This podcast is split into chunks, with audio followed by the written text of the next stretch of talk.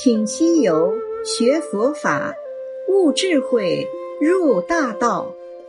欢迎收听袁弘为您解说《西游记》里的真智慧。《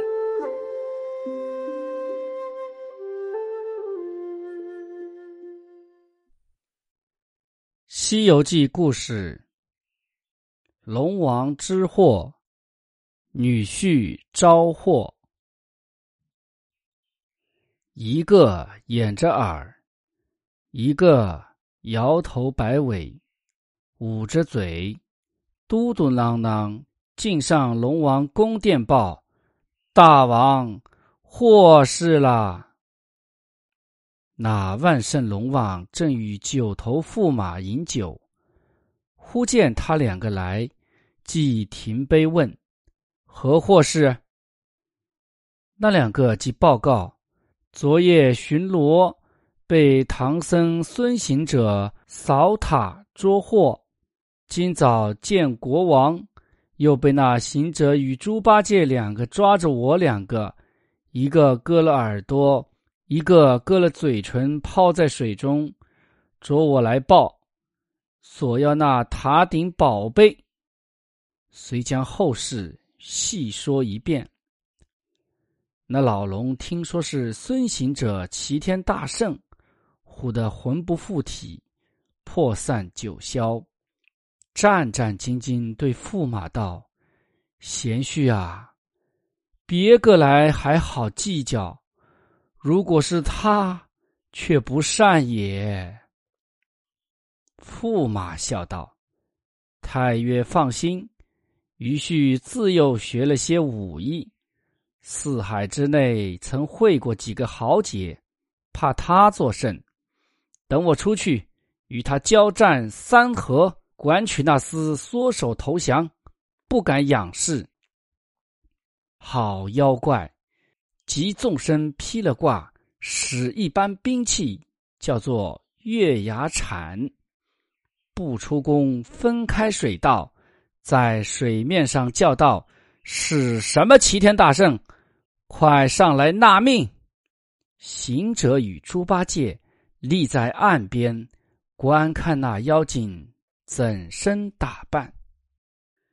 下面我们请师傅为我们讲解本段的深意。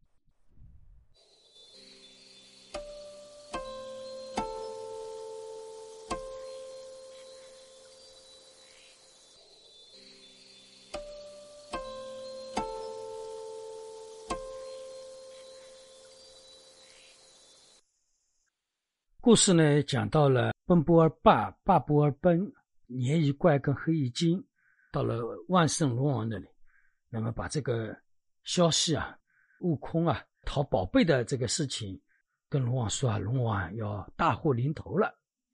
龙王一听啊，是孙悟空上门啊，他就马上腿脚都懒了，对他的女婿九头虫啊，就对他说：“我们把宝贝还给他们吧。”龙王呢年纪大了，他知道利害关系嘛。但是呢，这个女系九头虫啊，他非不肯。九头虫他说啊，我学了不少的本领，跟很多的高手呢也过过招，应该来讲，对付猴子应该没有问题的。那个老丈人啊，你放心好了。最终呢，还是惹祸上身。所以呢，这一趟题目叫“龙王之祸”，女系呢招祸。如果说听了老龙王，祸事就没有了，东西交出去不就好了吗？你做你的龙王，你做你的女婿，这么自在的一个事情。但是呢，这个女婿非要招了祸端。这个故事啊是这样。那么在我们世界上的话呢，上了一定年纪的人啊，见识都广了嘛，听到的也多，自己经历的也多，总会啊多一事不如少一事。呃，任何的事情一到自己身上，他就会掂量一下，这个事情我能不能做，这个事情我可不可以做。年纪大的人心里都会有一点数的，所以我们说，不听老人言啊，吃亏在眼前啊。这句话我们经常挂在嘴上。你说这句话有道理吧？应该是有道理。但是呢，我们往往很多年轻人也知道这句话的道理，但往往真的遇到事情的时候呢，年轻人啊，往往。不听老人的话的。为什么龙王这个地方听到悟空啊，他就很害怕呢？第一啊，龙王也知道自己理亏嘛，偷了别人的东西，这个事情肯定是不对。那现在人家找上门来，肯定是有道理。那么那个时候呢，我们退一步就应该是对了。再说悟空来了，啊，我们也搞不过他。龙王一听悟空一来啊，他知道这个利害关系了，他也不敢轻敌啊。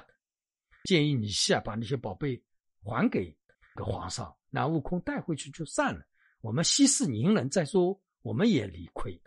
龙王还有一个道理啊，他为什么知道呢？因为龙王跟牛魔王是朋友。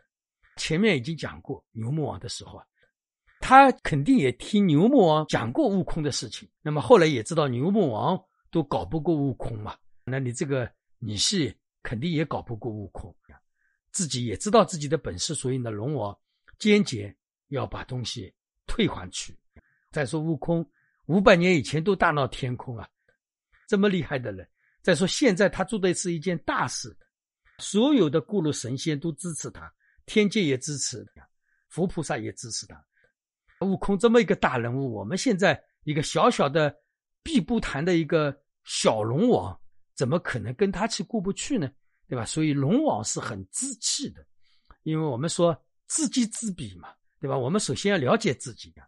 但是九通虫呢，年轻气盛，那个时候呢，他正想表现一下自己，他想表现一下自己啊，老丈人啊，我做给你看。你你要嫁给我没错，啊，我前面说过，因为九头虫是什么变的？它是我们六道里面叫阿修罗嘛，本来他的嗔恨心就特别大。那个时候呢，他正想表现一下自己，这么漂亮的你要嫁给我，你是不吃亏的。那么结果呢，怎么样呢？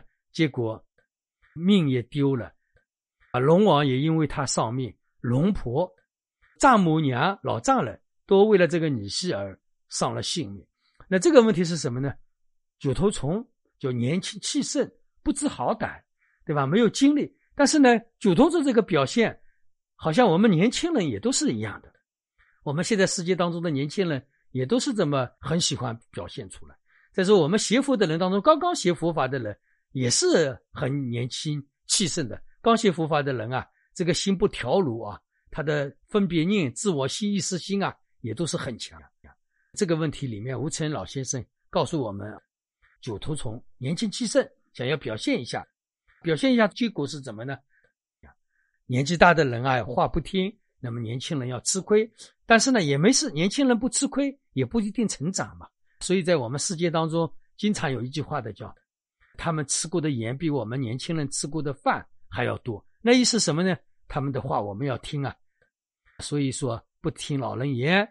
吃亏在眼前啊！我年轻的时候也是一样，因为我年轻的时候也是一个非常贪心啊、嗔恨心非常大的一个人。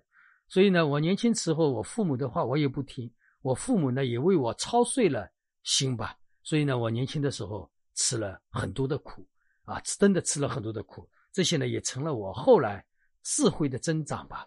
那我重新去回顾自己的人生的时候。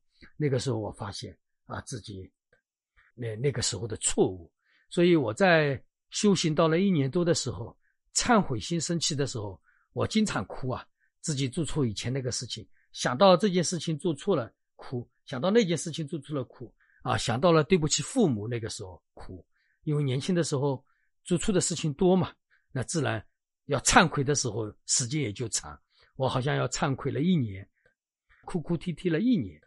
这个也是一个修行的过程。那么后来出家了啊，有了智慧了。那么再去看年轻的时候呢，呃，也发现没什么。前面我说是忏悔，但是我现在再去看年轻的时候，也觉得没什么。因为为什么呢？不是说我现在反而没有修行了，不是的啊。因为我现在再去看年轻的时候，反正年轻嘛，都是这么过来的。这个就叫经历嘛，这个就叫业力。生活本来就是这样的。年纪大的人，往往也是从。过去年轻气盛开始，从不知好歹开始。我们现在所有的年纪大的人，都是从年轻那么过来，这就是人生。年轻的时候冲动、气盛、嗔恨心很大，不懂事情，容易招了祸端，这是我们年轻人所常有的事情。那这个错吧，我们从现在来讲，好像这个事情你年轻人不懂事理造成。那么从我们整个人生来讲，反正人生在路上就是这么一个过程啊。我们做人就是要好好体验过程，这个也没错。所以呢，我们写佛法写到最后又是圆融了。为什么叫圆融呢？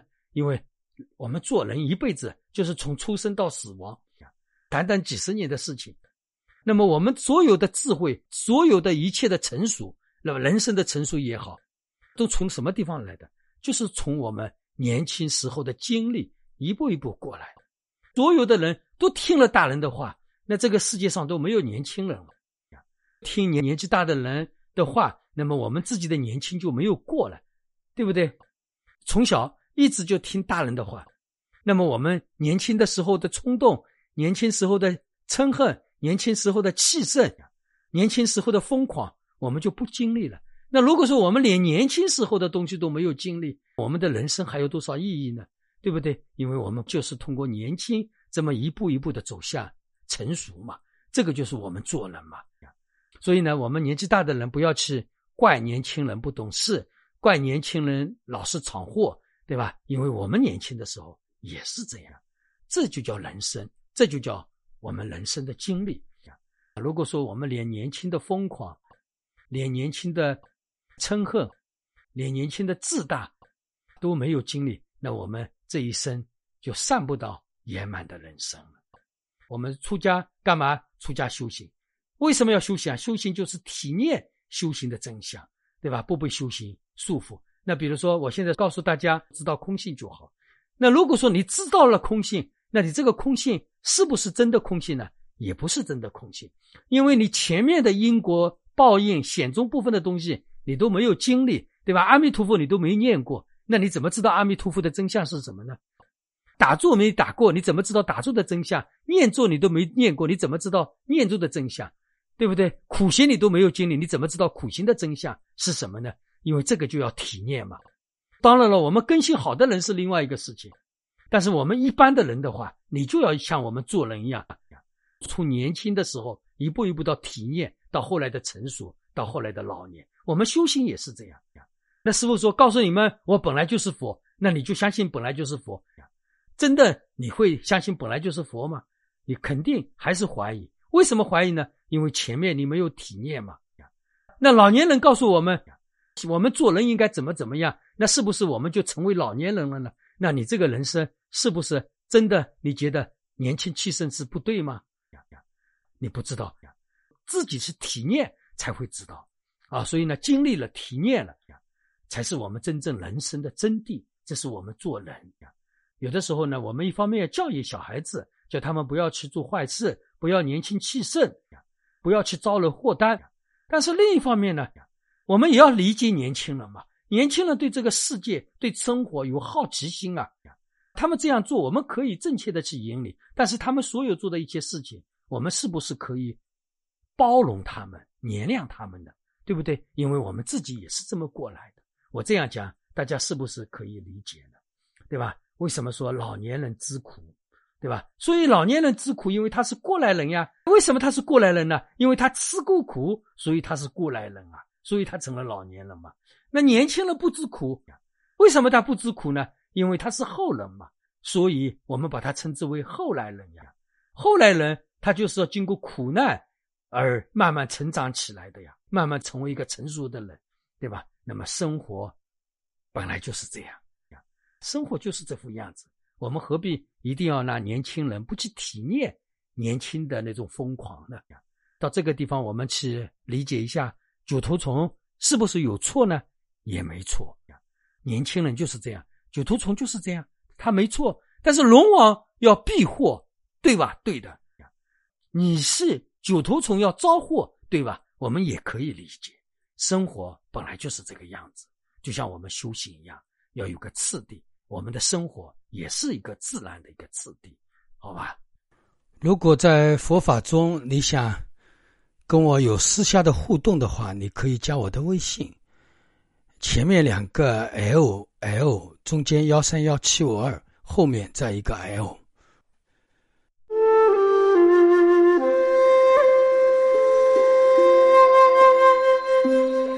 感谢您的收听，希望您能分享《师傅说事》所有专辑，并关注、留言、点赞。祝您吉祥如意。